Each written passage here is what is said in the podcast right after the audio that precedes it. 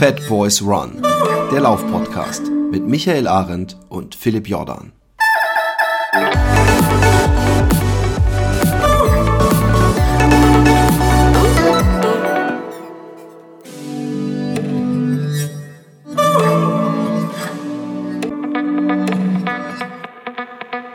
Ja, hallo liebe Fat Girls, liebe Fat Boys, äh, liebe Zuhörerinnen, liebe Zuhörer. Ähm, ich habe heute einen Gast dabei, der ja vielleicht nicht besser zu unserem äh, Podcast-Namen passen äh, könnte, nämlich zu äh, Fat Boys.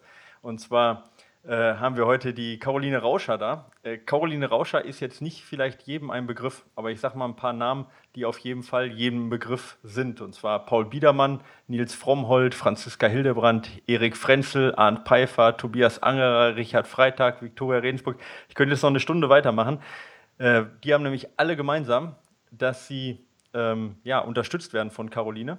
Und zwar ist Caroline ähm, ja, eine ausgebildete Pharmazeutin, also ausgebildet in dem Fall mit Studium, also studierte Pharmazeutin mit einer Weiterbildung in Ernährung und äh, ja, ist eine der bekanntesten ja, äh, deutschen, ähm, ja, jetzt sage ich, ähm, ja, sag ich mal, Experten im Bereich Sporternährung, ja, äh, und arbeitet seit 15 Jahren bereits im, äh, ja, im Bereich Hochleistungssport. Und ich könnte mir eigentlich keinen kompetenteren Gast vorstellen, der uns äh, hier mal erklären kann, wie wir aus Fat Boys äh, den Small, Bo Small Boys äh, Podcast machen. Caroline, möchtest du dich kurz mal vorstellen? Habe ich irgendwas vergessen oder falsch erzählt? Nein, erstmal grüß dich, Michael. Ähm, schön, dass du dir heute auch die Zeit genommen hast, dass wir da ein paar Themen durcharbeiten. Ähm, nein, du hast, du hast nichts vergessen. Du hast da schon schön erzählt. Also ich arbeite mit im Moment so zwischen 35 und 40 Top-Athleten aus dem In- und Ausland zusammen, mit den meisten schon seit sehr, sehr vielen Jahren. Und ähm, ich betreue sie in dem Bereich ähm, Ernährung, dann zum Beispiel jetzt, wo die Olympischen Spiele vor der Tür stehen, wie verhält man sich äh, idealerweise bei dem, also, oder wie, wie verhält man sich mit dem, mit dem Problem Zeitverschiebung? Wie kann man die Ernährung an Wettkampf, an, äh, an Training genau anpassen, synchronisieren und, und, und. Und letztendlich auch mit sehr, sehr vielen Amateurathleten, mit ambitionierten Amateuren, äh, da vor allem aus dem Bereich Triathlon aber auch mit, mit Läufern und zwar da eher so diese verrückte Ultra-Ecke äh, mit Radfahren, Mountainbikern, aber das meiste sind die, ja, sind schon die, die Triathleten und diese, diese Ultra, Ultrarenner. Die Ultrarenner, wie ich auch einer bin, ja. genau. Ähm, du hast gesagt, hauptsächlich natürlich auch Wettkampfsport, ja, mit den Profis. Jetzt habe ich vorhin vorgelesen, auch äh, Richard Freitag, da geht es wahrscheinlich eben auch ein bisschen um Gewicht ja, und um Gewicht halten und ideales Wettkampfgewicht, weil ich glaube, die Skispringer, die müssen ja die, oder die dürfen nicht zu wenig wiegen, ja, aber wollen natürlich, muss also so wenig wiegen, wie sie eben gerade dürfen. Äh, also wahrscheinlich Gewichtsabnahme oder Gewichtskontrolle ist wahrscheinlich auch ein, ein großer Punkt, den du, den du behandelst, oder? Ja, Gewichtskontrolle, die ist, ist sehr großer Punkt. Eigentlich bei den, ja, bei den meisten bei den meisten Sportarten, aber vor allem halt, wie du schon gesagt hast, bei den, bei den Skispringern und bei den nordischen Kombinierern. Bei den nordischen Kombinierern ist es noch, ja, noch ein Tick schwieriger, weil der Richard Freitag, der fliegt ja bloß durch die Lande, bloß in Anführungsstrichen. Und die nordischen Kombinierer, die müssen halt dann noch quasi einen All-Out äh, 10 Kilometer Langlauf Wettkampf hinlegen. Und da ist es schon ein großer Spagat zwischen optimaler Kraftentwicklung, Kraftentfaltung, Krafterhalt und doch dann so wenig Gewicht wie irgendwie möglich. Ja, stellen wir auch schwierig vor vom Training her. Also die Maximalkraft und gleichzeitig dann noch die, die Ausdauer, die dann zu mhm. vereinen ist. Und mhm. äh, wahrscheinlich dann von der Ernährung her genauso, ne? dass es auch darauf ankommt, ob die jetzt erst springen und dann laufen oder andersrum. Ja. Das ist wahrscheinlich eine komplett andere äh, Tagesablauf von der Ernährung, oder?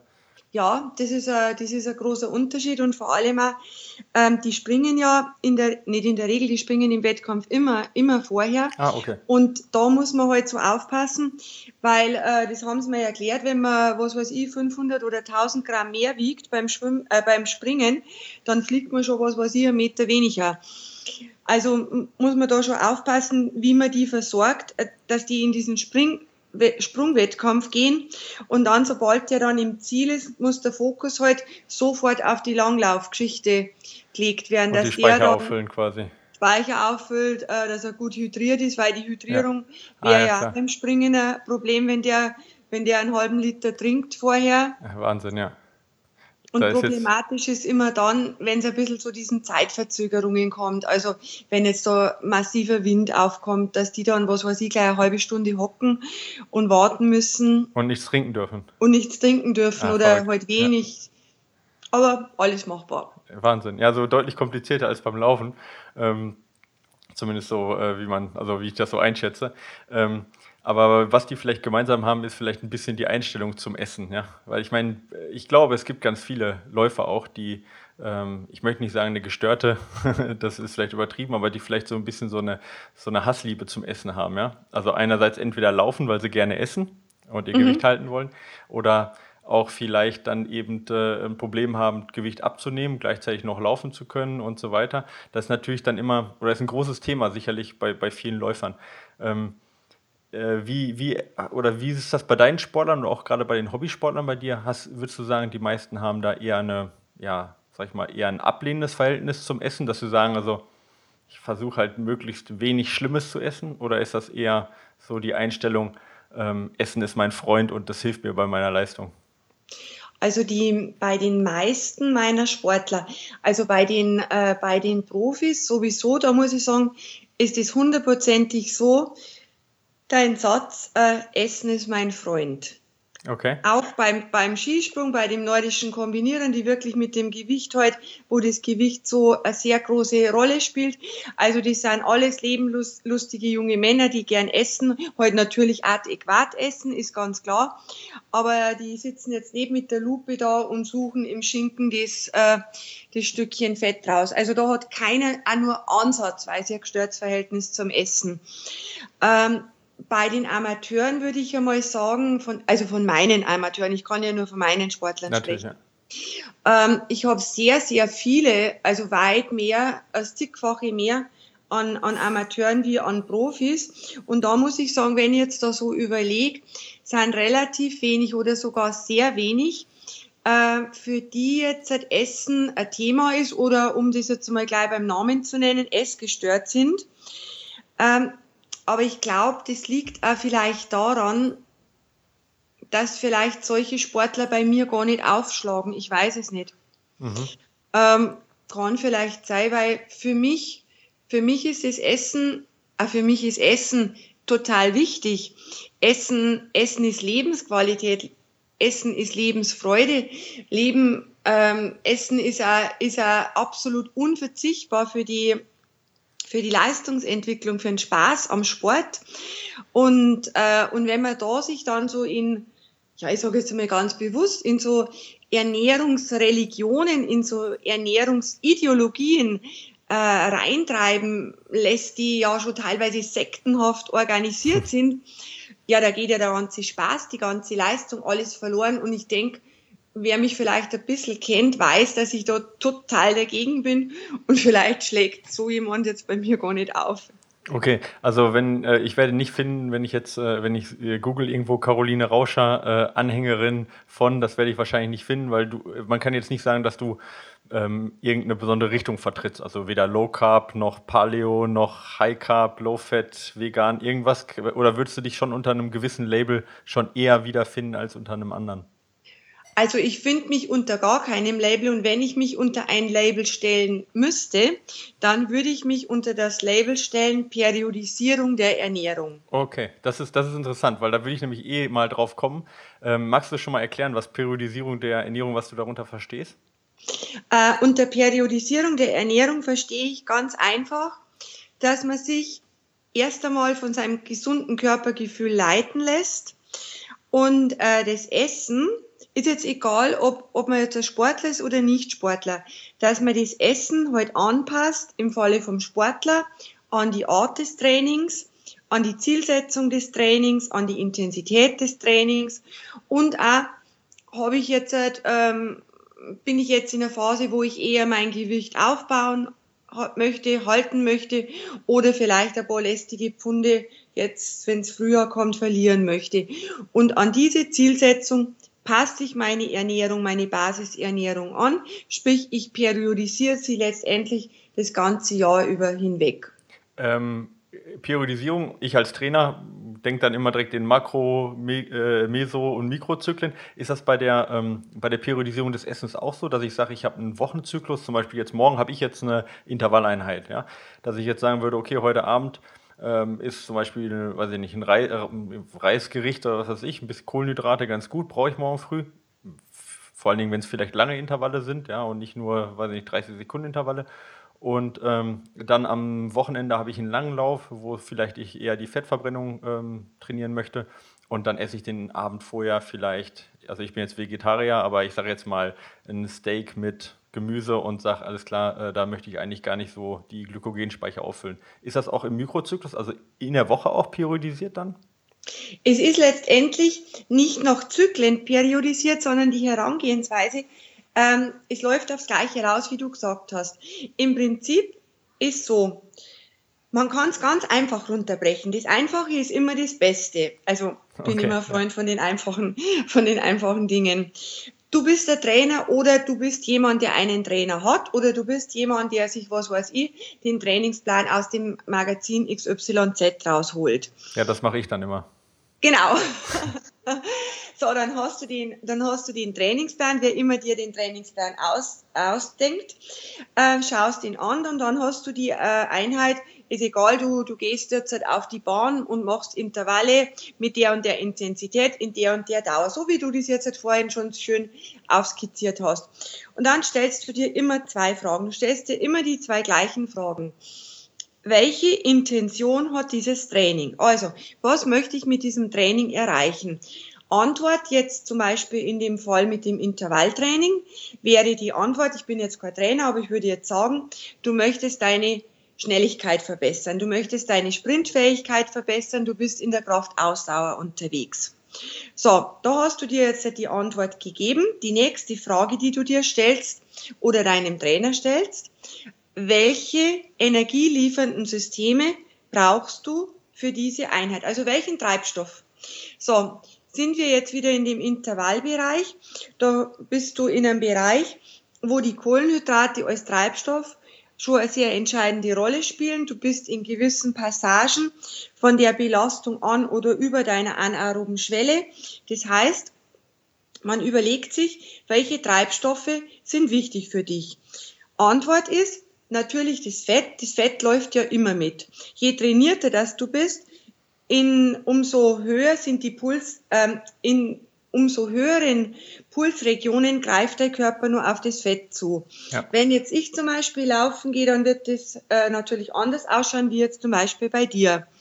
So, also Fett läuft immer mit, Phosphokreatinsystem läuft sowieso immer mit äh, und dann wird in dem Kontext, in dem beschriebenen Trainingsszenario, da wären dann die Kohlenhydrate schon einmal wichtiger. So, jetzt haben wir gesagt, Kohlenhydrate, Fett. Fett ist kein Thema, weil Fettstoffwechsel habe ich genug, auch wenn ich ein ganz, ganz dürrer Athlet bin. Ich habe immer in der Muskulatur genügend Fett. So, die Kohlenhydrate, da sind die Speicher dann ja, begrenzt oder sie sind aufladbar und entleerbar. Das bedeutet für mich als Athlet, ich schaue auf meinen, äh, auf meinen Stundenplan, auf meinen Trainingsplan. Heute ist äh, Dienstag also morgen am Mittwoch habe ich einen so Hit All Out Berg Trail Lauf, wie auch immer. ja. Also heißt energielieferndes System, ähm, dass ich beladen sollte. Kohlenhydrate, das heißt, ich, wenn den Trainingsplan habe, schaue immer dann einen Tag vorher schon. Mhm. Ich überlege mir dann am Abend vorher, was esse ich, genau wie du richtig gesagt hast. Ich esse da nicht die Steak oder den Fisch mit dem Salat, sondern ich esse die Kartoffeln, den Reis, die, die Nudeln, die Brote. Also ich kann auch Quinoa essen, ich kann auch Amaranth essen, das ist jetzt jedem selber überlassen, was er isst. Aber ich kann auf jeden Fall sagen, dass ich Kohlenhydrate brauche. Mhm, ja. Damit ich über Nacht auch die Kohlenhydratspeicher dass ich die einigermaßen fülle. Die werden in der Nacht sowieso angeknuppelt, mhm. einfach damit die lebensnotwendigen Prozesse erhalten werden. Und dann am Morgen esse ich wieder adäquat. Dann esse ich nicht ähm, nicht einen schwarzen Kaffee und äh, ein Spiegelei, sondern ich esse halt wieder mit Kohlenhydraten und Eiweiß. Und je nachdem, wann halt die Einheit ist, führe ich in einem bestimmt, bis zu einem bestimmten Abstand der Einheit Kohlenhydrate sukzessive zu und dann geht's los und dann laufe ich und je nachdem oder belaste mich, ist ja egal, ist ja beim Radfahren oder Schwimmen genau dasselbe. Und je nachdem, wie lang die Einheit ist, führe ich während der Belastung noch zu oder wenn die relativ kurz ist, dann brauche ich vielleicht außer Wasser oder überhaupt nichts an, an exogener Flüssigkeit zuführen. Und dann habe ich die richtige Treibstoffversorgung für diese Einheit. Und das überlege ich mir von Tag zu Tag. Hört sich, hört sich einfacher an, vielleicht als es ist, aber. Ist total was, einfach. Aber total wollte ich gerade sagen, eigentlich ist, es, eigentlich ist es gar nicht so schwer. Ne? Man kann ja sagen, vielleicht wenn man es runterbrechen möchte, umso ja, umso, fast umso schneller die Einheiten, obwohl das vielleicht nicht ganz richtig ist, aber grundsätzlich erstmal umso schneller die Einheiten, umso mehr Kohlenhydrate, umso langsamer die Einheiten, umso weniger Kohlenhydrate. Auch wenn wir jetzt im Sprintbereich sicherlich jetzt nicht so viel Kohlenhydrate mhm. brauchen, ne? weil da viel eben, wie du ja sagtest, aus dem Kreatinphosphat zum Beispiel dann oder ATP-Speicher genommen wird. Aber um das mal einfach zu halten, umso schneller, umso mehr Kohlenhydrate, die am Tag vorher. Und wenn ich meine langen, langsamen Läufe mache, dann eher weniger Kohlenhydrate. Wie sieht es aus mit Eiweiß und äh, Fett? Ähm, wenn ich Fettverbrennung, ähm, äh, sag ich mal, forcieren möchte, sollte ich das Fett auch erhöhen oder äh, kann ich das einfach steuern, indem ich äh, meine Kohlenhydrate ein bisschen, ja, sag ich mal, kontrolliert zu mir nehme? Also ich brauche nicht mehr Fett nehmen, wenn ich jetzt äh, meinen Fettstoffwechsel äh, trainieren möchte. Und das ist ja zum Beispiel ja gut, es ist einmal ein wichtiger Aspekt, wenn ich zum Beispiel mein Gewicht verlieren oder wenn ich Gewichtsmanagement betreiben möchte, sagen wir mal so, oder wenn ich lauftechnisch auch im Ultrabereich zugange bin. Weil dann äh, ist schon sehr, sehr wichtig, dass man eben mit äh, wirklich sehr guten äh, Fettverbrennung unterwegs ist. Ich habe jetzt zum Beispiel im Moment eine Athletin in Betreuung, äh, die im, ich weiß jetzt nicht, ist das im Mai, irgendwann im Frühjahr, aber es dauert nicht mehr so lang, dieser Marathon du Sable. Mhm. Und das ist ja, das ist ja so ein, ah ja, das ist ja so ein ganz perverses Ding. und vor allem, weil du hast ja, du hast ja da die, alles limitiert und du musst den ganzen, den ganzen Proviant, Wasser, alles mitschleppen. Ja. Also wenn man da äh, keinen perfekt laufenden Fettstoffwechsel hat, dann hat man, glaube ich, schon verloren, bevor man da überhaupt, überhaupt an die Startlinie geht. Und ähm, deshalb ist, wie gesagt, der Fettstoffwechsel ganz wichtig. Aber was jetzt halt schon wieder oft missverstanden wird oder auch, ja, schon wieder in diese religiöse Richtung ausartet, dass man sagt, der Fettstoffwechsel soll trainiert werden, sprich, das Ganze geht einher mit der chronischen äh, Ernährungsumstellung in Richtung Low Carb, in Richtung Ketogen, bla bla bla. Das ist dann das Heil aller, aller Probleme und das wird zur Sucht und verselbstständigt sich und, und, und. Aber man kann das auch, man kann seinen Fettstoffwechsel auch trainieren durch Periodisierung. Und zwar, man überlegt sie wieder die Einheit, zum Beispiel, man hat jetzt in seiner, in seinem Plan stehen, morgen sollst du, am Morgen sollst du 60, 90 Minuten laufen. Lockere Intensität oder locker auf der Rolle, Radfahren. Ähm, dann ist so, also ich möchte den Fettstoffwechsel optimieren. Das bedeutet, man soll die Einheit unter sogenannten Train Low Conditions machen. Ähm, das wird auch gerne verwechselt.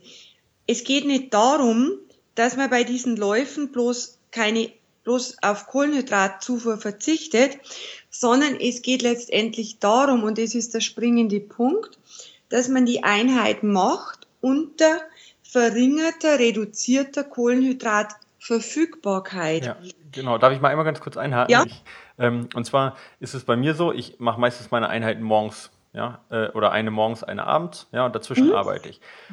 Jetzt ist das so, ja, ich esse abends relativ spät, ich sag mal so gegen 8 Uhr. Morgens esse ich eigentlich gar nichts, weil ich morgens, außer ich mache jetzt, sag ich mal, Intervalleinheiten, aber wenn ich jetzt normale meine, morgens meine 90 Minuten, zwei Stunden Runde drehe, also eher 90 Minuten, dann äh, esse ich vor, äh, vorher nichts, vielleicht einen Kaffee. Ähm, aber da sind dann natürlich vom Vorabend meine Glykogenspeicher natürlich noch gefüllt. Und dadurch, dass ich relativ, relativ, sag ich mal, effizienter bin und wahrscheinlich auch relativ große Speicher habe, ähm, habe ich dann, also ist das ist ja kein wirklicher Nüchternlauf für mich dann, oder? Weil ich meine, ich habe ja eigentlich noch genug vom Vorabend drin. Ich müsste ja eigentlich schon fast zwei Stunden laufen, bis ich wirklich eine, eine Depletion, quasi eine Entleerung habe. Oder ist immer, wenn ich morgens nichts esse, ist das dann automatisch, ähm, ja, sag ich mal, ein Fettverbrennungslauf? Ist nicht automatischer Fettverbrennungslauf.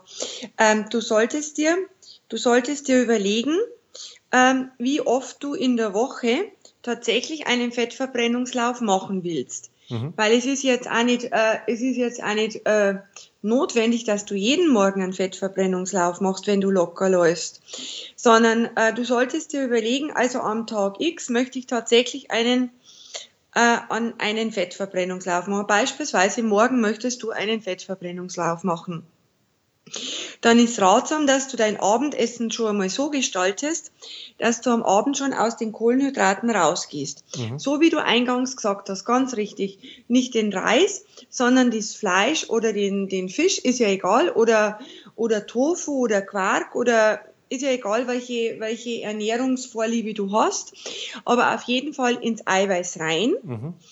und aus den Kohlenhydraten raus. Und äh, letztendlich ist ja so, je variabler du das Ganze gestaltest, also an einem Tag ist jetzt bloß am Vorabend ein Rührei mit einem großen Salat, am nächsten Tag sagst, oh Gott, also ein Rührei kotzt mich an, ich glaube, ist jetzt ähm, ist jetzt ein Omelette, da ist jetzt auch ein bisschen Mehl und so drin, hast ein bisschen mehr Kohlenhydrate. Am nächsten Tag sagst, pfeif doch auf den nüchtern Lauf, ich mag jetzt halt einfach eine Pizza essen. Also der, der, der Füllungsgrad von die Glykogenspeicher in der Leber und in der Muskulatur ist jeden Tag unterschiedlicher. Das heißt, du fängst mit der Belastung an und die biochemischen Abläufe im Körper sind jeden Tag anders. Du trainierst quasi jeden einzelnen Tag in der Art und Weise deine metabolischen Systeme, wie der Füllungszustand von deinen Speichern ist. Und das ist letztendlich das Zielführende. Nicht diese militanten Einbahnstraßen, sondern je variabler du trainierst, je variabler die, die sogenannte Energieverfügbarkeit ist, je variabler dein Treibstoff, dein Substrat ist, umso variabler ist letztendlich auch die, ja, diese Substratutilisierung, also desto unterschiedlicher wird der Treibstoff zur Energiegewinnung herangezogen, was wieder zur Folge hat, dass du diese ganzen x verschiedenen energieliefernden Wege immer aufs Neue trainierst. Okay, ich habe da äh, eine, eine, Studie darüber gelesen von, ähm, wie heißt sie gleich nochmal, Burke. Ähm, die Louis Burke. Ja, Louis Burke, genau, genau. Mhm. Ähm, wo, ähm, äh, wonach jemand, der jetzt nur Fettverbrennung trainiert, zum Beispiel, weil er eben pa äh, Paleo ist oder gerade eben die, die ketogene Ernährung, ähm, ähm, ja, sag ich mal, komplett hart durchzieht, dass der dann tatsächlich eine super Fettverbrennung dann auf Dauer halt hinkriegt. Ja, also deutlich besser als jetzt, sag ich mal, wahrscheinlich so ein Normalo, aber auf Kosten quasi der Kohlenhydratverbrennung und im Endeffekt dann nachher sogar auf lange Distanz eigentlich gar keine bessere Leistung bringen kann ähm, weil eben die Kohlenhydratverbrennung, ich sage jetzt mal, ein bisschen verkümmert im Vergleich zur, zur Fettverbrennung. Kann man das so sagen, dass es eigentlich kaum eine Möglichkeit gibt, beides, sage ich mal, in Perfektion zu machen, ähm, sondern wenn man eins extrem macht, leidet das andere automatisch drunter. Kann man das so schon so zusammenfassen dann? Man kann so zusammenfassen, wenn man beides extrem macht, dann äh, gibt es nicht die eierlegende Wollmilchsau. Okay. Äh, aber was, was man definitiv kann, man kann beide Systeme kann man wirklich sehr gut äh, trainieren. Und zwar durch diese Periodisierung. Okay. Und, und du hast ja die Louise Burke angesprochen. Die Louise Burke ist ja letztendlich so diese führende Ernährungswissenschaftlerin auf der Welt. Ja. Für Louise, da habe ich jetzt, glaube ich, seit gut 15 Jahren äh, schon schönen persönlichen Kontakt. Die versorgt mich ja immer mit Studien, bevor sie veröffentlicht werden. Äh, die kriegt dafür immer Nürnberger Lebkuchen zu Weihnachten. Ja, ich könnte, ich könnte da auch bestimmt Sachen aus dem Allgäu anbieten, dass du mich auf die Verteilerliste draufknallt. und äh, auf jeden Fall, die ist ja auf dem Bereich sehr führend. Und deren Ehemann, ich weiß nicht, ob du von dem schon mal was gelesen hast, diesen John Hawley, das ist ja einer der führenden Fettstoffwechselforscher. Mhm. Und ich kann mich noch erinnern, wie ich vor gut zehn Jahren dieses erste Train Low Paper von ihm bekommen habe, bevor es im Da ist der erste Review durch gewesen. Da war das noch nicht erschienen in dem Journal of Applied Physiology. Und da ist es eben so drin gestanden mit diesem Train Low. Und dann habe ich mir damals gedacht, oh Gott, habe ich irgendwie alles immer falsch gemacht mit den Kohlenhydraten. Und wir haben uns dann unterhalten und dann hat er mir das ganz genau erklärt. Und letztendlich liegt wirklich dieses Heil in dieser Periodisierung, weil, wie hat er so schön gesagt, ich vergiss das nie, es gewinnt nicht der Athlet, der die beste Fettverbrennung beziehungsweise dieses beste enzymatische Muster in dem Bereich hat, sondern es gewinnt einfach nur der, der die beste Performance abliefert. Mhm. Und wenn man sich diese ganzen Studien aus anschaut und dieser Bereich, ja, dieses ganze Fettstoffwechselzeug da, da kenne die Studienlage extrem gut, zumal ich da ja wirklich äh, die weltbesten Lieferanten an der Hand habe. Und die Studienlage, das erhärtet sich seit über zehn Jahren, ist einfach tatsächlich so, äh, dass wenn du diesen, diesen Fettstoffwechsel so intensiv trainierst, durch die entsprechende Versorgung der Einheiten und vor allem oder eigentlich besonders durch diese Modifizierung der Basisernährung. Sprich, du gehst in Low Carb und äh, Ketogen, was ja nur extremer ist, äh, rein, dann verschiebt dir innerhalb von fünf Tagen äh, die Fettverbrennung in einem Bereich, wo du letztendlich bloß träumen kannst davon, richtig gut. Und was man lange geglaubt hat und was auch immer noch falsch publiziert und multipliziert wird, ist, in dem Maß, in dem sich der Fettstoffwechsel verbessert, und der verbessert sich tatsächlich, wird der Kohlenhydratstoffwechsel schlechter. Der wird nicht in einen Ruhemodus versetzt, dass man sagt, ah, jetzt bin ich super schlau. Jetzt trainiere ich einmal diesen Fettstoffwechsel gut. Vor einem Wettkampf knall ich mir die Glykogenspeicher voll und dann habe ich beides. Ich habe den Top-Kohlenhydratstoffwechsel äh, und ich habe aber auch diesen total effizient laufenden Fettstoffwechsel. Was da in den USA einige Ultraläufer zum Beispiel so publizieren und machen. Genau, und das stimmt definitiv nicht. Das kann man, das kann man wirklich haarklein, kann man das belegen mit seriösesten Studien. Fakt ist, dass sich der Kohlenhydratstoffwechsel bei solchen Menschen verschlechtert hat. Das bedeutet, die sind nicht in der Lage, in hohen Intensitäten in der Art und Weise auf das Glykogen als den schnellsten Treibstoff, der uns im Körper zur Verfügung steht, den schnellsten und effizientesten Treibstoff zuzugreifen, wie jetzt jemand, der eine sogenannte sehr gute, perfekte metabolische Flexibilität hat. Okay, also äh, also erstmal vielen Dank für die, für die Ausführungen jetzt. Ich habe dich also ich hab super zugehört. Du hättest jetzt von mir aus jetzt zu dem Thema schon allein noch 20 Minuten reden können, weil ich das echt spannend finde. Ja, weil ähm, äh, auch von vielen meiner, von vielen meiner Athleten ist halt so eine Grundeinstellung da, dass erstmal der Zuckerstoffwechsel, nenne ich ihn jetzt mal, ja, also der Kohlenhydratstoffwechsel, ja. dass der erstmal was Schlechtes ist, ja. Also, dass mhm. man den eigentlich nicht haben möchte, weil äh, der kommt der Mann mit dem Hammer beim Marathon und außerdem äh, nehme ich ja nicht ab, ja, weil mein Fettstoffwechsel wird ja nicht, auf, auf den wird ja nicht zu, oder auf mein Fettpolster wird ja nicht zugegriffen.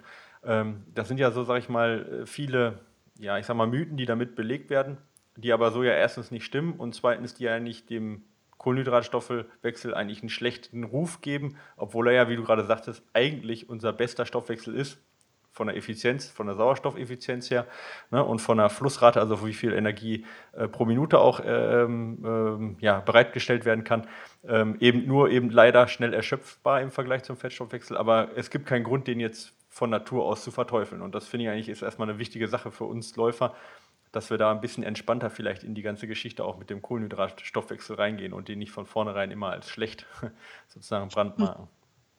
Ja. Ähm, ich würde, also ähm, wir haben uns jetzt ein bisschen darauf konzentriert, ja auch auf die Leistungsfähigkeit. Ja? Ähm, du hast es auch vorhin auch schon angesprochen, auch gerade zum Abnehmen ähm, ist diese periodisierte Ernährung ähm, sinnvoll.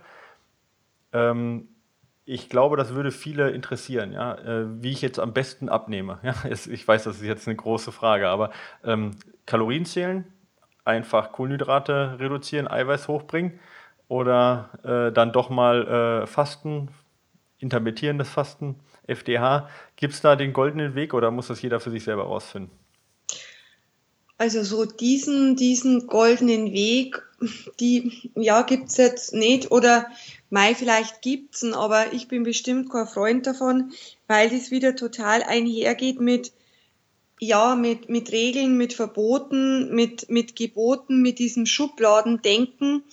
Da bin ich halt, ja, das ist halt überhaupt nicht so mein Ding. Auch diese ganze, wie ich schon gesagt habe, diese Ideologisierung.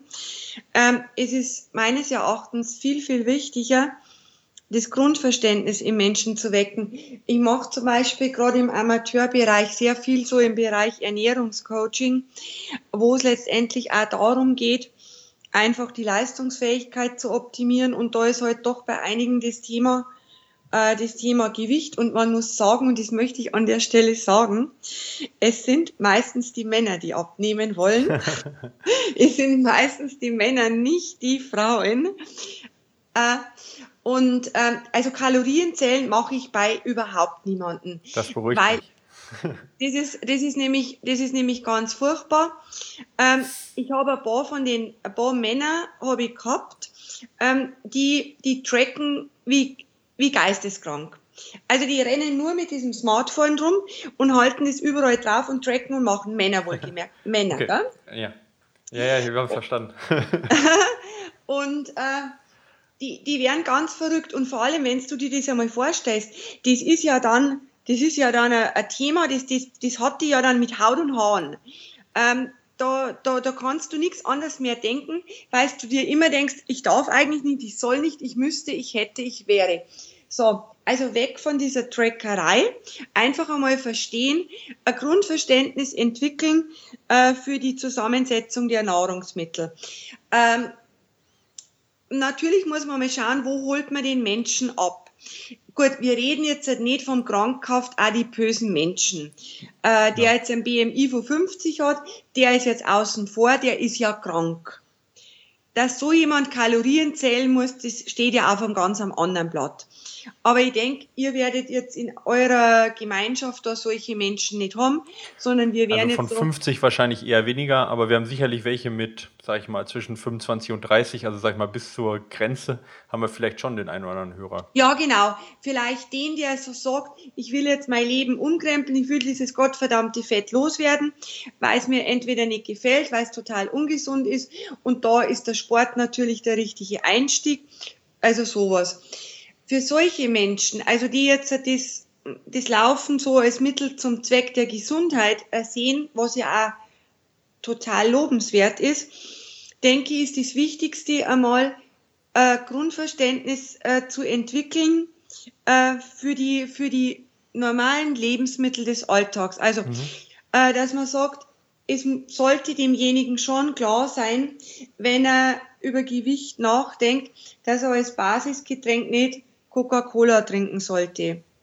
Ähm, dass er mal einfach wissen sollte, wo steckt die Energie drin, mhm. ähm, wo, wo stecken die versteckten Fette drin, äh, dass jetzt zum Beispiel ähm, eine Weißwurst halt weniger geeignet ist, wird zum Beispiel Schinken. Also so ganz triviale Warenkunde. Mhm. Dass man sich da einmal den, den Weg ebnet und, und sagt, hey, pass auf, was isst denn du so, wo hast du jetzt deine Fallen? Ist dir das bewusst? Oder es kann, das kann ja auch sein, dass man sagt, Mensch, das war mir jetzt halt gar nicht bewusst, äh, dass die Currywurst mit Pommes, äh, dass die jetzt, äh, dass die jetzt halt mehr, mehr an Energie hat, wie zum Beispiel ähm, Rindersteak mit Salat. Weißt, wie ich meine? Klar, ja. Das ist halt einfach unterschiedlich. Da muss man sich halt dann äh, muss man sich halt dann vom Fachmann helfen lassen und muss sie da auf den aktuellen Stand bringen. So, dann ähm, schaut man, was kann ich äh, zu den Lebensmitteln, die jetzt halt vielleicht nicht so geeignet sind, für Alternativen schaffen. Ähm, wenn jetzt jemand der Currywurst-Junkie ist, da wird jetzt bestimmt nicht ähm, das Salatblatt mit dem Joghurt-Dip die Alternative sein. Äh, sondern da schaut man halt einmal, boah, was gibt's denn für Alternativen? Es gibt ja zum Beispiel auch Wurstsorten, die sehr, sehr wenig Fett haben. Dann sagt man, hey, dann schmeißt ihr halt so eine Wurst rein und isst kein Pommes dazu, sondern, ach, was macht er halt irgendwie Weil was anderes. Süßkartoffeln ist jetzt. Süßkartoffeln oder was dazu. Also, dass man versucht jetzt einmal mit dem Menschen seine Basisernährung umzukrempeln. Und zwar nicht mit dem erhobenen Zeigefinger und sagen, ja, um Gottes Willen, wie kannst du bloß, sondern wirklich Alternativen suchen. Mhm. So, ist dann das, ist das ähm, so, dass, also wenn ich das jetzt so von dir höre, wenn ich jetzt, ich, ich wenn ich jetzt zum Beispiel meine Mutter, wenn, wenn ich da jetzt, äh, wenn ich mich mit der unterhalte, die hat eigentlich ein ganz gutes, feines Gespür, was mhm. gesund ist und was nicht gesund ist. Ja? Auch mhm. wenn die vielleicht jetzt kein Ernährungsbuch gelesen hat oder sonst ja. was, oder, aber die hat ein ganz gutes Gespür dafür, was eben ungesund ist und was, äh, was gesund ist. Jetzt gibt es ja trotzdem alle, allerhand ähm, Einteilungen, sei es jetzt glykämischer Index zum Beispiel, wonach viel gerechnet wird, oder Punktesysteme oder sonst was. Ähm, gibt es so etwas, wo du sagst, ja, das macht Sinn, dass man das vielleicht die Essen, also das Essen einteilt, dass, dass man äh, also vielleicht nicht alles zählt, aber zumindest dann so eine, so eine, so eine, wie so eine Ampel hat, dass man sagt, okay, ich lasse lieber das weg, oder sagst du, nee, da hat eigentlich jeder ein ganz gutes Gespür für, was gesund ist und was nicht gesund ist? Also, ich denke, also ich mag diese Schemata überhaupt nicht. Okay, ja. Also überhaupt nicht. Wie gesagt, man schaut, wo man den ab, äh, wo man den überhaupt abholt. Und dass man natürlich, äh, wenn er es nicht weiß, der Mensch, dass man sagt, du sollst jetzt auch nicht kiloweise äh, Weintrauben essen, weil, weil der Mythos ist, dass Obst uneingeschränkt gesund ist, sondern wie gesagt, schon einfach so, ich nenne es jetzt einmal Warenkunde, das ist jetzt ein blödes okay. Wort. Ja. Aber weil wenn man dann anfängt mit dem Ampelsystem, mit dem Punktesystem, mit dem Sternesystem, mit dem, egal wie man das ganze Zeug nennt, man ist wieder in der Verbots- und Gebotsliste drin. Okay, ja, verstehe. Äh, und vor allem, wenn du dann Lebensmittel hast, wo es dann heißt, sowas, das kannst du jetzt halt unbegrenzt essen. Mein Gott, das ist ja auch nicht sinnig oder zielführend, wenn sie dann voll frisst mit dem Zeug. äh, bloß bloß weil sie jetzt halt auf der Ampel mit, mit, mit dunkelgrün oben steht, sondern es geht ja auch darum, dass man wieder ein, ein gesundes Körper- und Sättigungsgefühl entwickelt. Und wenn man halt einmal der Kopf einfach noch am Stück Schokolade steht, mein Gott, dann esse ich halt das Stück Schokolade. Dann geht doch die Welt nicht unter. Ja, also ich bin auch ein großer Freund von Schokolade, von dem her äh, rennst du bei mir offene Tür ein. äh, hat übrigens meine Freundin hat mich zum Schokoladenliebhaber gemacht. Vorher war ich eher so der Asket, aber gut, irgendein Tod muss man sterben. Ähm, wir haben, wir sind ja zu zweit bei dem Podcast. Ähm, der Philipp, ähm, also der zweite Gastgeber, sage ich jetzt mal, Host von dem Podcast, der ähm, macht das so, wenn der mal so ein bisschen die, ähm, ja, das Verhältnis zum Essen verliert, also ich sag mal so einmal in der Woche, dann, äh, nein, ungefähr, sag ich mal, vielleicht zweimal im Jahr, dann, ähm, dann fastet der ganz gerne mal, ja, durchaus auch mal drei Wochen und sagt dann, okay, danach, sag ich mal, habe ich wieder ein, oder nehme ich das bewusster wahr, das Essen, mein Magen ist vielleicht auch ein bisschen kleiner, ich bin schneller satt. Ähm, ist das was, was du empfehlen würdest? Oder sagst du, mein Gott, wenn da jemand die Erfahrung mitgemacht hat, soll er machen? Oder sagst du, bin ich ein Kritiker von? Also grundsätzlich ist meine Philosophie, jeder soll nach seiner Fassung glücklich werden. Ähm, wenn ihm das gefällt, dann soll ihm das, dann soll er das, soll er das einfach machen. Grundsätzlich weiß man, dass wenn man, wenn man einfach temporär immer wieder mal in ein energetisches Defizit reinkommt, dass das sehr gesund ist für den Körper. Mhm. Das heißt aber nicht, äh, ist aber nicht der Aufruf zur Magersucht. Aber grundsätzlich ist, ähm, ist so, ähm, ja, so eine temporäre Unterernährung, sage ich einmal, äh, auf jeden Fall gesünder äh, wie dieses chronische Überfressen. Okay, ja. Das ist also einmal Fakt. Ähm, so dieses Dahinfasten, gut, die meisten machen es irgendwie auch vielleicht aus, aus ach, was weiß denn ich, mentalen, religiösen Gründen, wie auch immer, ist jetzt im Grunde nichts dagegen also einzuwenden. Also religiös kann ich bei Philipp ausschließen. äh, was man halt wirklich aufpassen muss, gerade als Sportler auch. Äh, Fasten ist ja so ein Begriff. Wenn man jetzt fastet und zum Beispiel sagt, man macht Heilfasten. Also ja. ich bin da nicht so sattelfest, was diese Terminologie von diesen ganzen Fasten, Fastenkulturen da anbelangt. Aber ich glaube, ähm, oder sagen wir es andersrum, wenn man so fastet, dass man eben nur irgendwie Tee trinkt oder Gemüsebrühe und dann nichts an Makronährstoffen zuführt, ähm, dann kann das durchaus gesundheitsbedenklich werden, weil der Körper muss ja irgendwo diesen Zucker fürs Gehirn herstellen. Mhm. Den holt er sich dann aus den Ketokörpern von der Fettverbrennung und was halt ein ganz kritischer Punkt ist, und zwar ähm, nicht kritisch moralisch gesehen, sondern kritisch vom gesundheitlichen her, dass dann natürlich als, als ganz leichte Energiequelle die Muskulatur angegriffen wird. Mhm, ja. Und wenn dir jetzt ähm, der Oberschenkelmuskel angegriffen wird, gut, dann ist das ein Ding, das gefällt dir das als Läufer nicht. Aber wenn dir die Herzmuskulatur angegriffen wird, dann ist das vielleicht nicht mehr so ganz lustig. Okay. Ähm, wir, also äh, der Körper kann quasi, ja, äh, Gluconeogenese nennt man das, äh, ähm, wenn, also jetzt im Fachbegriff, um jetzt mal einfach ein bisschen um mich zu hauen, also zu tun, als ob ich auch Ahnung hätte, äh, kann er ja aus Eiweiß auch wieder Ketokörper herstellen mhm. und daraus quasi dann auch Energie, die eben auch im Gehirn äh, ja, verstoffwechselt werden kann in Notlagen. Wenn ich jetzt genug Eiweiß zu mir nehme, also angenommen, ich hau mir zwei Eiweißshakes pro Tag rein, hat der Körper dann genug Eiweiß, damit er nicht auf die äh, Muskulatur zugreift? Oder ist die nicht so verfügbar dann? Oder also, dass der dann trotzdem auf die Muskulatur zugreift? Das ist immer eine große Frage so von vielen, ja, wenn ich abnehme, äh, nehme ich mehr Eiweiß auch zu mir, damit ich äh, eben damit die Muskulatur nicht angegriffen wird. Ja.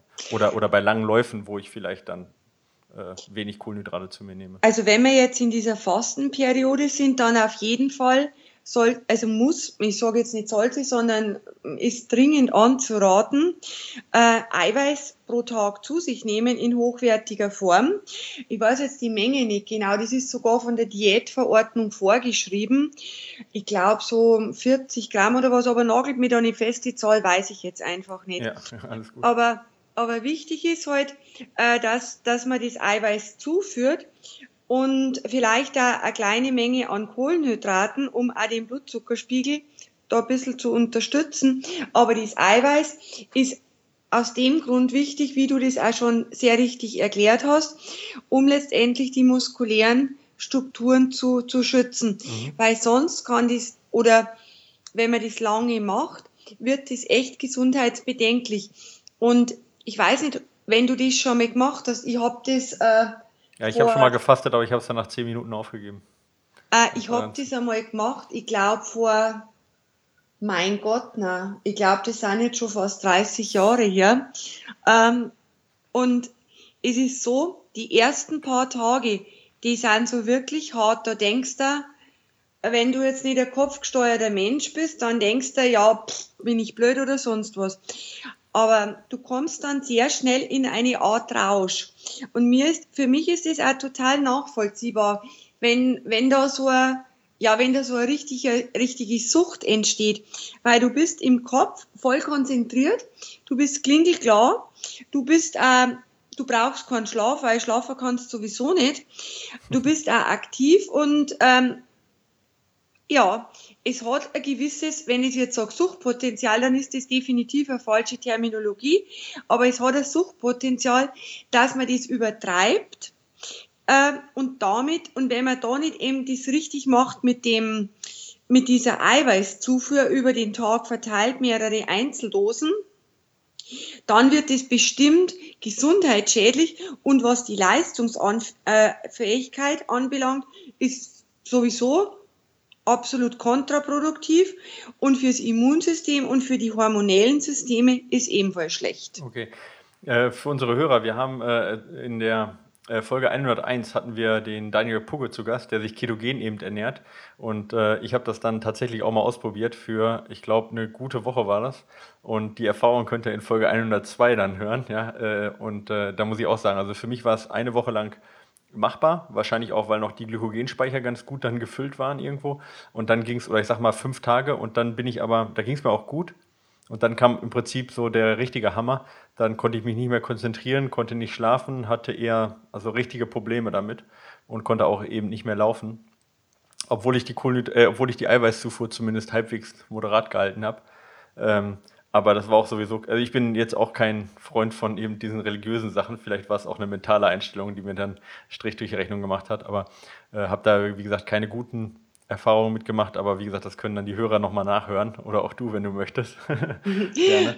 Aber ähm, also ich kann auf jeden Fall das aus äh, sagen wir, anekdotischer Sicht oder aus eigener Erfahrung zumindest auch, was du jetzt bisher gesagt hast, durchaus teilen, ja, äh, was das angeht. Ähm, ähm, ich habe hier noch ganz viele Fragen, die ich abbacken wollte. Ich weiß, dass wir nicht mehr alle in jeglicher Tiefe durchkriegen, aber ich glaube, wir haben jetzt erstmal einen guten, so einen guten Grundstock jetzt gelegt, äh, dass auch jeder ähm, sich, sag ich mal, so zumindest was die Basisernährung ja, angeht ähm, und auch was Abnehmen angeht, eigentlich ähm, gut zurechtfinden sollte.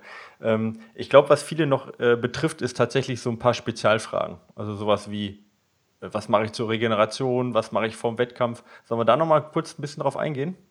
Gerne. Gut. Stell einfach konkret ich, die Frage. Ich wollte gerade sagen, ich mache es jetzt einfach mal einfach. Ähm, ich persönlich, ähm, ich trinke nach fast jedem Lauf, vor allen Dingen, wenn ich jetzt, sag ich mal, mehr als einmal am Tag trainiere oder vor allen Dingen, wenn ich am nächsten Tag einen harten Wettkampf habe, trinke ich ein Regenerationsgetränk. Ja, also ich meine, welches das auch immer ist, ja, was ungefähr, sag ich mal, aus zwei Drittel Kohlenhydrate, ein Drittel Eiweiß besteht, nicht zu viel, aber direkt nach dem, direkt nach dem Sport. Da kennt man ja dieses Open Window, also sag ich mal, dass man da relativ schnell nach dem Sport was ähm, trinken sollte. Ist da was dran? Und wenn ja, was würdest du da empfehlen für eine Zusammensetzung? Oder gibt's da, ist es eigentlich fast egal, kann ich da Trauben, Traubensaft, Apfelschorle oder egal was hier reinhauen? Also das, ähm, das, ist, das ist wichtig, dass man nach intensiven Belastungen sofort eben nach der Belastung was zuführt, nämlich aus dem Grund, äh, dass man den bis dahin äh, katabol laufenden Stoffwechsel so schnell wie möglich auf Anabol umswitcht, mhm. äh, dass man den quasi den Kickstart für die äh, Kohlenhydratbeladung setzt. Okay, also zwischen quasi zwischen abbauend, also gerade weil ich eben immer müder geworden bin und jetzt sozusagen die Regeneration ankurbeln, also quasi anabol wieder aufbauend quasi. Genau. Äh, den Switch quasi. einfach weil die Energie heute halt auch abgebaut wird. Ja. Genau. Also es werden Kohlenhydrate abgebaut, Fett abgebaut, Stresshormone sind hoch, brauche ja, dass das abgebaut wird, dass die ganzen mhm, Enzyme ja. da laufen. Und wenn ich Ende habe, äh, dann sollte ich das, sollte ich versuchen, das so schnell wie möglich wieder umzuswitchen, weil dann natürlich auch die Ausstattung von die Enzyme, also von diesen, von diesen ganzen Kofaktoren im Körper, die wichtig sind für die Regeneration, für die Anpassung, für die Reparaturprozesse, dass ich das halt alles maximal unterstütze. Das ist letztendlich ja die pure Biochemie im Körper. Mhm. Und das ist ähm, das ist letztendlich mein eigentliches Betätigungsfeld, wo ich arbeite. Weil wir stellen ja für, für einen Spitzensport und für einen, für einen Amateursport diese individuellen Sportgetränke her. Ich werde jetzt auch da keine Werbeveranstaltung für unsere Ja, mache ich aber. Ihr findet das Ganze auf Nutritional Feintuning oder nutritional-feintuning.com. Äh, aber da können wir vielleicht auch nochmal drüber reden. Aber ich wollte ihn nur unterbrechen und Werbung machen kurz. Also auf jeden Fall, das ist so meine Arbeit diese Arbeit letztendlich, diese Wissenschaft in die Praxis umzusetzen. Und ähm, dass man dann nachher, es gibt zwei verschiedene Ansätze. Es gibt äh, den Ansatz, dass man nachher gleich zuführt, was der Ansatz ist, der von mir auch favorisiert wird. Ja. Es gibt aber auch für den Fall, dass das vielleicht schon mal Hörer von euch gehört hat, diesen Ansatz Recover Low. Ja. Und das bedeutet, äh, man, leer, man, man läuft sich leer und äh, man wartet dann nur eine definierte Zeit. Und bis man, bis man dann anfängt mit der Zufuhr. Das habe ich jetzt zum Beispiel von, von, vom Dr. Feil die, äh, mal gehört oder gelesen, dass der das vertritt, zum Beispiel, ne? Oder weiß ich jetzt nicht. Weiß jetzt nicht, okay. Ja. Also ich weiß jetzt nicht, was, was der Dr. Feil schreibt. Also der ist jetzt nicht in meinem Literaturportfolio drin. Okay, dann hören wir damit auf. Und und ähm, es ist auf jeden Fall ein Ansatz, also dieses Recover Low, dass man eben da nichts zuführt. Und ähm, man weiß, dass sie dann in dem Zeitfenster zwischen Ende Belastung bis, ähm, bis Zufuhrbeginn ähm, auch diese Enzyme des Fettstoffwechsels in der Aktivität noch verbessern. Das mhm. weiß man. Ja. Was man allerdings, und das wird immer wieder falsch interpretiert, was keine Studie, und wenn ich von Studien rede, dann nenne ich nicht irgendwelche äh, irgendwelche Versuche mit drei, mit drei Menschen, die dann als Studie bezeichnet werden, sondern wirklich ähm, also keine Beobachtung an Kollegen oder Freunden, sondern Studien, die unter universitären Bedingungen gemacht worden sind und wirklich einfach vom Aufbau her richtig sind. Es konnte keine belegen, äh, dass diese Verbesserung des Fettstoffwechsels zu einer Leistungsverbesserung führte. Sagen wir uns doch einmal ehrlich, es interessiert doch jeden einzelnen Sportler, die Zeit. Natürlich, natürlich interessiert sie dieser gottverdammte Fettstoffwechsel, aber unterm Strich interessiert nur die Performance, sonst genau, interessiert ja. nichts. Und wie hat die Louis Burke gesagt, ich kenne keinen einzigen Sportler aus der Weltklasse, aus der Weltklasse. Wir reden jetzt nicht von, von, von nationalen Größen, sondern wir reden von der Weltklasse, mhm. ähm, die dieses Prinzip äh, eben da tatsächlich nachhaltig versorgen mit diesem chronischen Low Carb. Ähm, aber was ich gut finde, ist, dass man da auch wieder variiert, dass man sagt, äh, wenn ich mir jetzt total ausgekotzt habe, dann führe ich natürlich gleich richtig zu. Wenn das jetzt aber so eine mittelschwere Anstrengung war, dann ist es durchaus ähm, eine Option, dass ich sage, ich dehne, ich dusche mich und dann führe ich erst, erst zu. Mhm. Einfach diese, diese Variationen. Es gibt nicht weiß und es gibt nicht schwarz und es gibt nicht gut und es gibt nicht böse. Es gibt einfach diese ganze Vielfalt. So vielfältig wie wir Menschen sind und die Natur ist. So vielfältig sollte man auch in der Herangehensweise okay. sein. Okay, und wenn ich jetzt, also bei mir jetzt mal ganz konkret, ich nehme mal mich als Beispiel ganz gerne, weil, weil das mir am meisten auch hilft. nee, aber jetzt heute habe ich äh, heute Morgen 20 Kilometer bin ich gelaufen und ich habe schon gemerkt, oh, du bist äh, jetzt von den letzten Tagen ein bisschen müde. Morgen soll eigentlich eine Intervalleinheit draufstehen, da habe ich ein bisschen Schiss. Dann habe ich direkt was ge getrunken, weil ich sage, okay, jetzt ist Regeneration heute wichtig, weil sonst schaffe ich morgen die Einheit nicht. So, und wenn ich jetzt morgen die Einheit gemacht habe, weiß ich, boah, am nächsten Tag ist nur 15 Kilometer locker drauf. Da kann ich es dann eventuell ein bisschen ruhiger angehen lassen, weil ich sage, ja gut, wenn ich am nächsten Tag nicht ganz so fit bin, ist auch nicht so schlimm. Ja. Ist das so oder würdest du eher das an der Einheit festmachen, die ich gerade gemacht habe? Ich finde äh, diesen, diesen Ansatz, so wie du das jetzt schön gedanklich erklärt hast, den finde ich sehr leichtsinnig. Soll ich es da mal erklären, warum? Ja, klar, gerne. Ja, super. Also du machst das ja so nicht bloß du, sondern jeder sporttreibende Mensch mit einem gewissen Anspruch an die Leistungsfähigkeit. Du machst die Leistung, ach Schmarrn, du machst die Einheit und die Einheit machst du ja, damit du besser wirst, oder? Oder machst du die, dass du von der Straße weg bist? Also, äh, wenn du mich meine Freundin fragst, die würde sagen, damit er halt ausstehlich ist, aber äh, grundsätzlich, um besser zu werden, ja. Genau, um, um, um besser zu werden. Genau. Damit du besser wirst, äh, ist wichtig, dass du die, die Einheiten, so wie wir vorhin ganz am Anfang gesagt haben, diese periodisierte Versorgung, dass du jede Einheit gemäß ihrer Zielsetzung perfekt versorgst. So.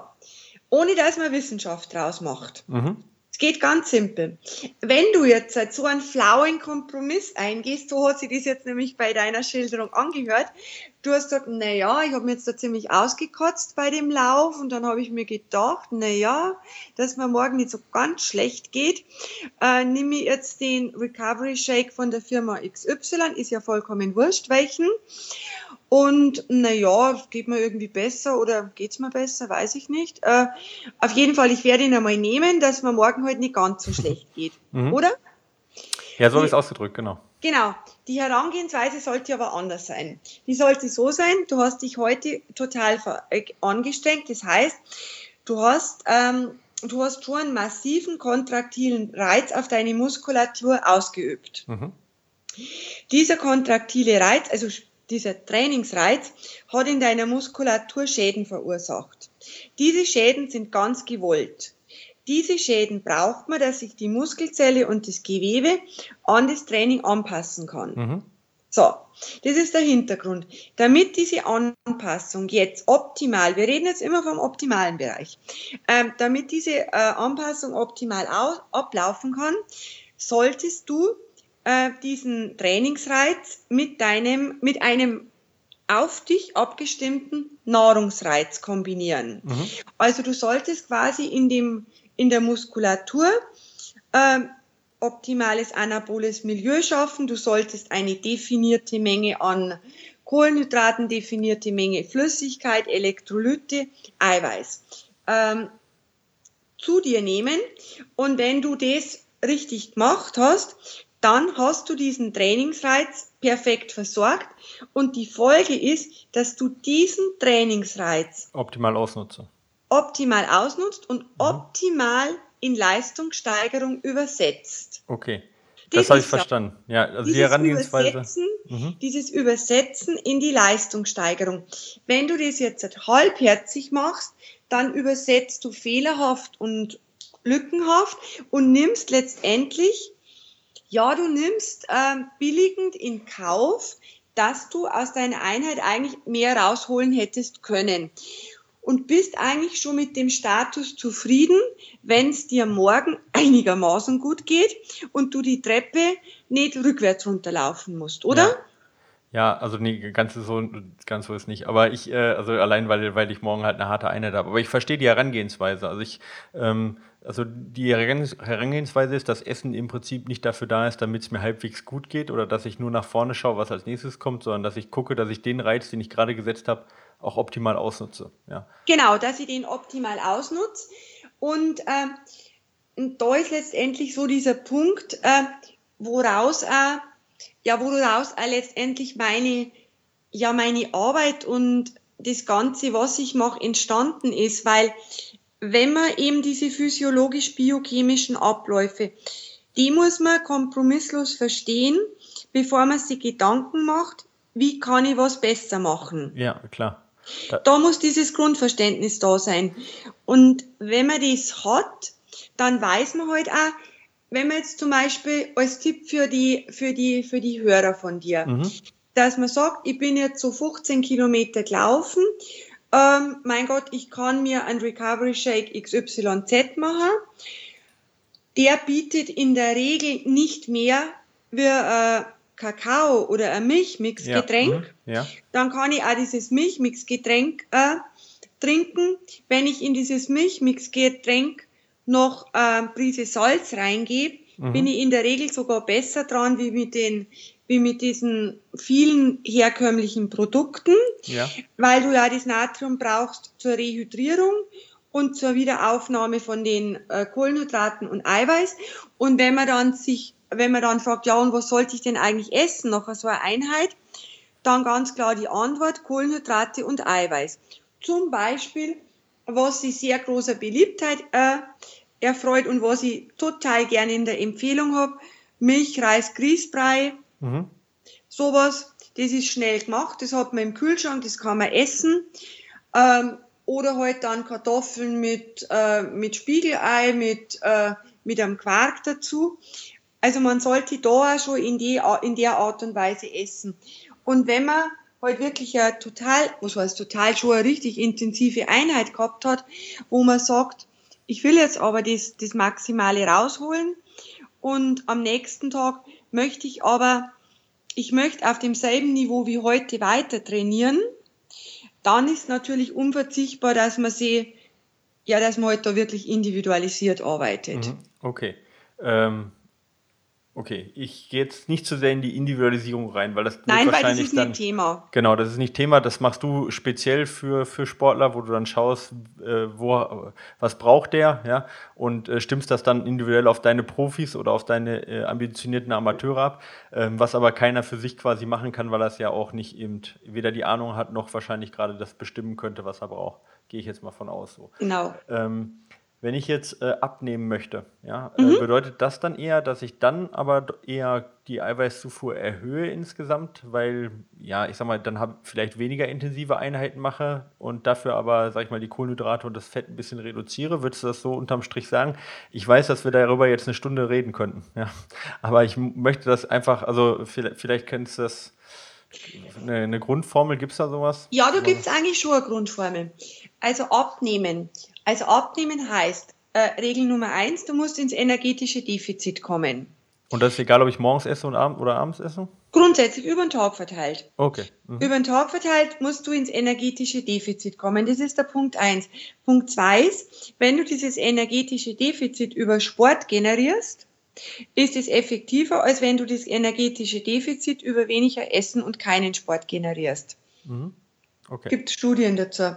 Mhm. Der nächste Punkt ist, wenn du abnehmen möchtest, äh, solltest du auf jeden Fall Krafttraining machen. Okay.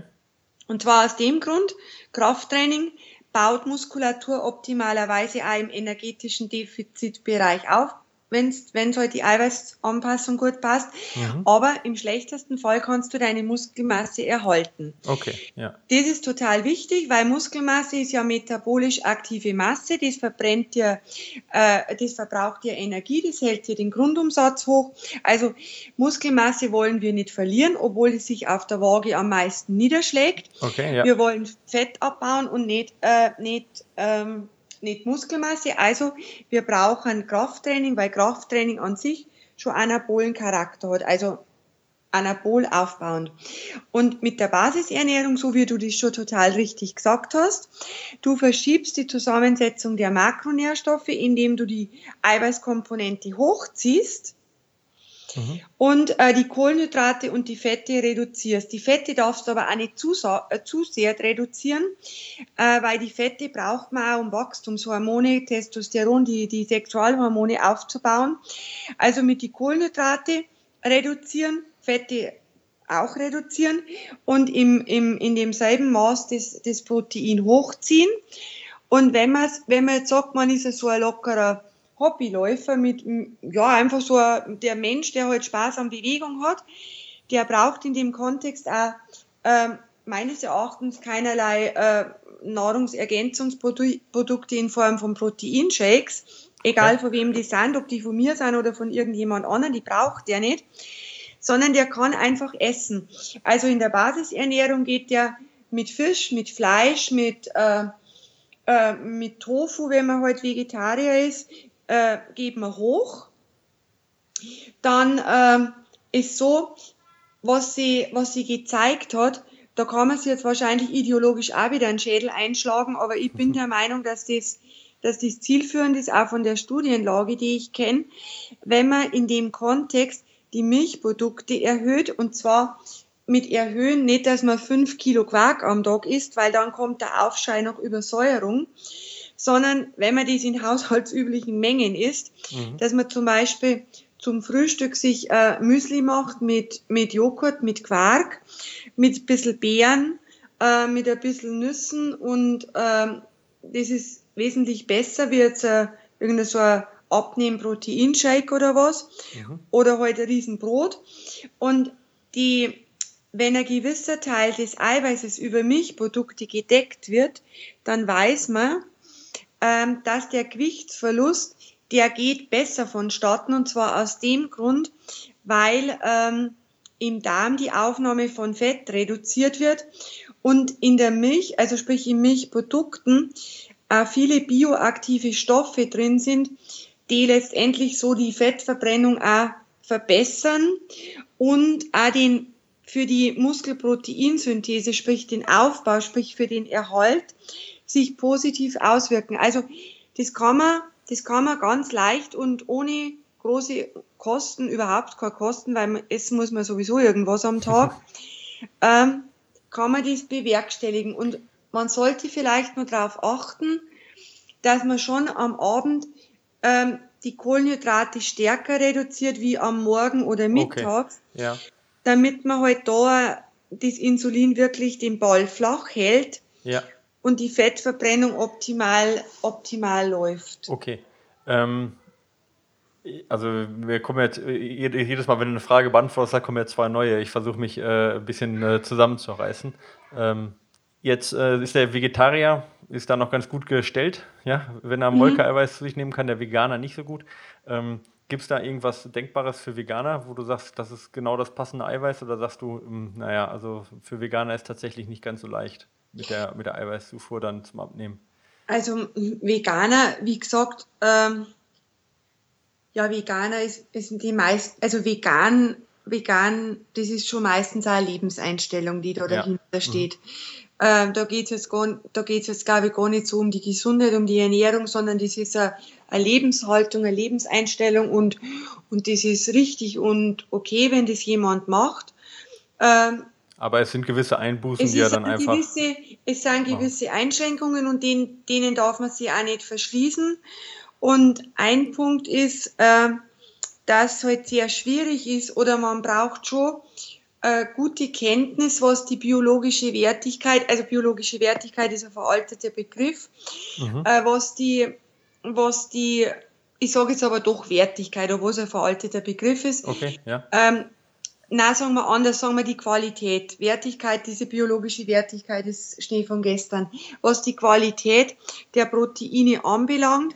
Und wenn da jemand äh, halt genau weiß, in dem äh, Getreideprotein äh, sind jetzt vor allem die Aminosäuren drin und in dem äh, anderen Protein äh, ist jetzt vor allem das drin. Und wenn der das dann intelligent miteinander kombiniert, dann kann der schon ein großes Maß an, an, an Aminosäurespektrum ab, abdecken. Aber man muss sagen, Schwachstellen sind definitiv okay. da. Also derjenige, der sich vegan ernährt, der sollte dann auch schon ein bisschen Ahnung haben, wahrscheinlich der mehr Ahnung als der Durchschnitt. Ne? Der sollte wirklich, der sollte wirklich Ahnung haben, der sollte sich genau damit auseinandersetzen, was er wie und warum und wann kombiniert.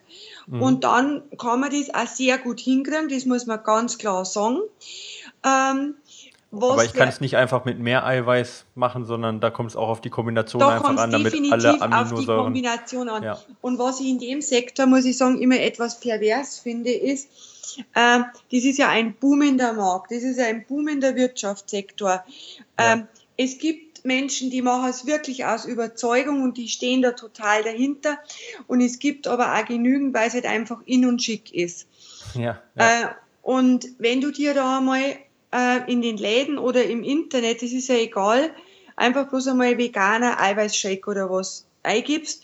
Da gibst ja zigtausend äh, Ergebnisse auf die Suchanfrage. Und wenn du dir da einmal die Zusammensetzung anschaust, was mir da immer total gegen die Hutschnur geht, du möchtest ja meinen, dass das Menschen sind, die sich ganz bewusst mit ihrem Körper, mit der Umgebung, äh, mit der Qualität der Lebensmittel auseinandersetzen, oder? Mhm. Und wenn du dann die Zusammensetzung anschaust, dann sind schon 10.000 E-Stoffe drin.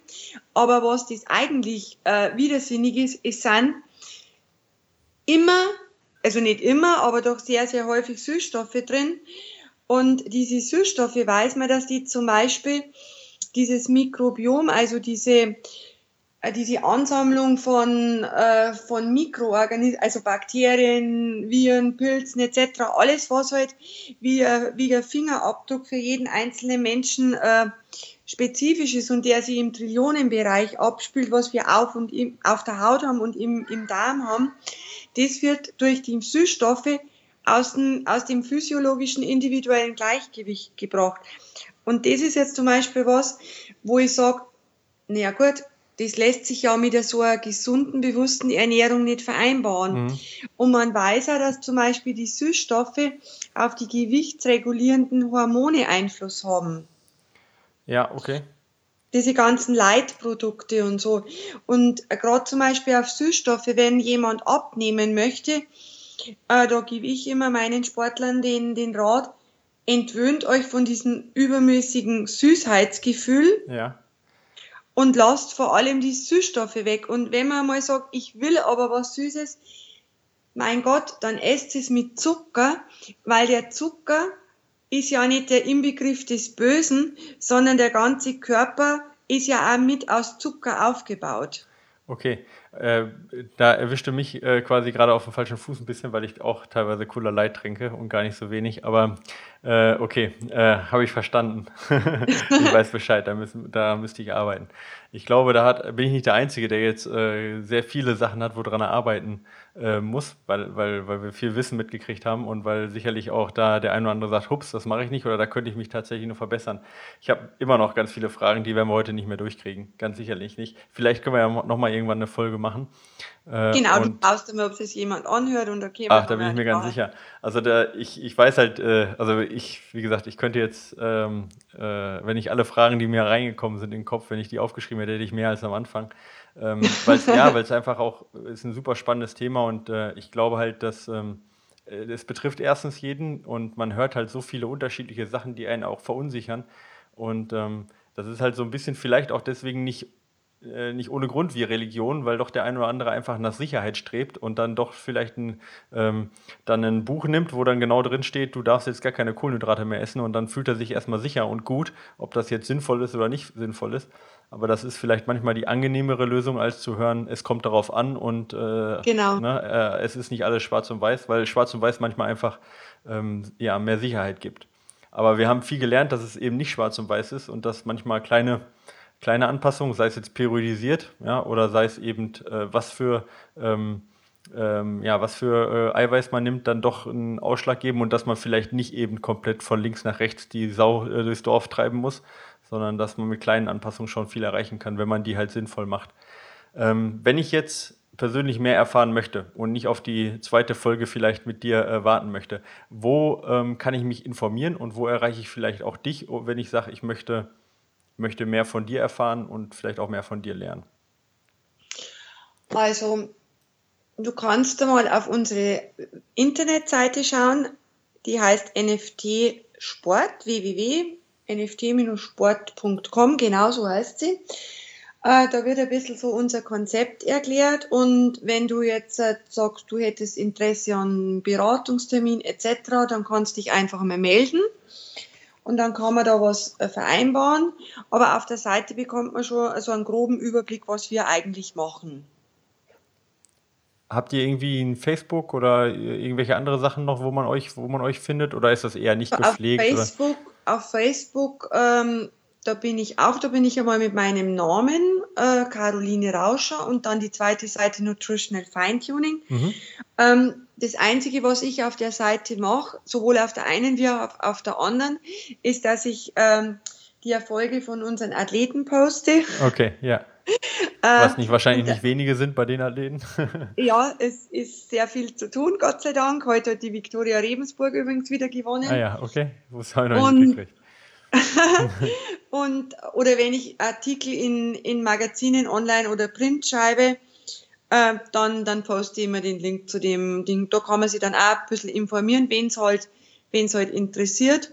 Genau, so, so läuft es okay. ab. Ein Populärbuch hast du noch nicht rausgebracht, soweit ich das Nein, gesehen habe. Nein, äh, werde ich auch nicht rausgeben, okay. weil, wie du schon gehört hast, da, es geht immer darum, es hängt davon ab. Ja, okay. Ja, ist auch meine Lieblingsantwort, aber teilweise stimmt das oder gerade wahrscheinlich bei Ernährung stimmt das auch. Ähm, es ist eine individuelle Geschichte, ja, ganz offensichtlich. Ähm, aber gerade jetzt, sag ich mal, die Sachen, die doch für jeden so ein bisschen gelten, ja, auch wenn sie immer ein bisschen relativiert dann für, für den Einzelnen gelten. Aber ich glaube, da hast du uns einen super Überblick äh, gegeben. Vielen Dank dafür. Ja. Äh, wie gesagt, ich äh, befürchte, wir brauchen nochmal eine zweite Sendung, aber ich bin mir ganz sicher, dass äh, unsere Hörer ähm, ja, lieber dann nochmal eine zweite Sendung haben und vielleicht dann auch nochmal ihre Frage loswerden können ähm, und äh, froh sind, dass sie jemanden haben, der halt eben keiner Glaubensrichtung hinterherjagt ja, und irgendwas versucht hier zu verkaufen, sondern der viel Ahnung hat und das Ganze auch studiert hat und nicht irgendwo, ähm, sag ich mal, nur ein Verkaufsseminar gemacht hat. Äh, vielen Dank dafür. Mir hat es sehr viel geholfen, ja, und äh, ja, ich hoffe, wir hören uns dann wieder. Gerne, hat viel Alles Spaß gemacht. Danke dir. Caroline, mach's gut. Hörer, macht's gut. Wir sehen uns beim nächsten Mal. Alles Gute und lauft weiter. Ciao.